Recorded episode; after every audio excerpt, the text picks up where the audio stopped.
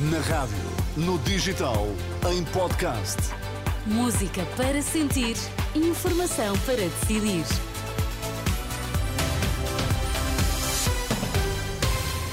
Atualizamos agora toda a informação aqui na Renascença. Começamos pelos títulos em destaque nesta edição das três. Marcelo garante que o processo das gêmeas luso-brasileiras seguiu o caminho sem o apelido Rebelo de Sousa associado. Presidente húngaro falta à votação para se dar luz por unanimidade à abertura de negociações para a adesão da Ucrânia à União Europeia.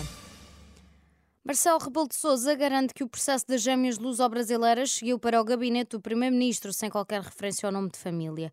O Presidente da República voltou a ser questionado sobre a polémica e remeteu para o chefe da Casa Civil a conclusão inicial de que as gêmeas não teriam prioridade no tratamento em Portugal. A questão é muito simples: os cidadãos são todos iguais. Quem decidiu isso foi o chefe da Casa Civil.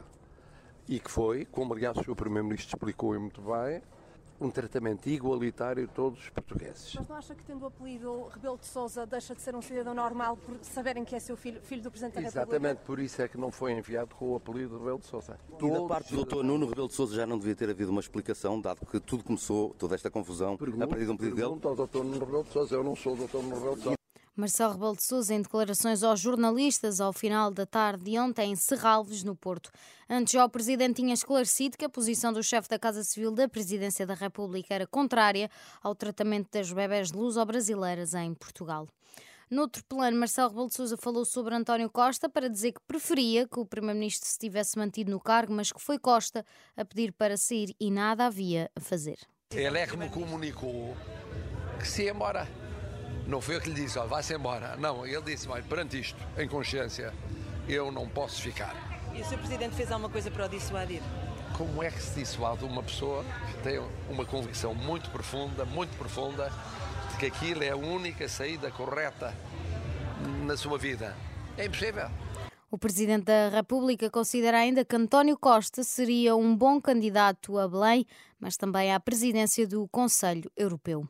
Mesmo com a Hungria a torcer o nariz, o Conselho Europeu decidiu dar luz verde às negociações formais de adesão da Ucrânia e também da Moldávia à União Europeia. Viktor Orban, o presidente da Hungria, abandonou a sala na altura da votação. Aliás, o primeiro-ministro da Hungria abandonou a sala da, da, altura da votação, o que permitiu que a decisão fosse tomada por unanimidade, como explicou António Costa. A Hungria não pediu nada, não pediu nada em troca. Os tratados prevêem que efetivamente possa haver unanimidade, não estando na sala todos os Estados-membros. E essa saída de Viktor Orban foi meticulosamente preparada? Não, não foi preparada, foi devidamente acordada porque a Hungria não queria bloquear a decisão, mas não se queria associar à decisão. E depois da discussão, que foi longa, concluiu-se que não querendo bloquear a decisão, mas também não se querendo associar, havia uma forma elegante de resolver, que era não estar na, sala no momento da votação desse ponto. Através das redes sociais, Charles Michel, presidente do Conselho Europeu, disse ser um sinal claro de esperança para estes países e também para o continente europeu. O Banco Central decidiu esta quinta-feira manter as taxas de juro inalteradas, apesar da descida da inflação. O cardeal Dom Tolentino Mendonça vai doar o valor do prémio Pessoa que esta quinta-feira lhe foi atribuído. São 60 mil euros que o prefeito do Dis Dicastério, aliás, para a Educação e Cultura, decidiu entregar na totalidade a uma instituição de solidariedade. Entretanto, a Conferência Episcopal emitiu uma nota em que considera que o Prémio Pessoa é uma justa homenagem a Dom Tolentino Mendonça como pessoa, como cristão e como expoente da cultura contemporânea. No desporto, em Alvalade, vitória do Sporting frente aos austríacos do Sturm Graz por 3-0, gols de Guiocers e um bis de Gonçalo Inácio.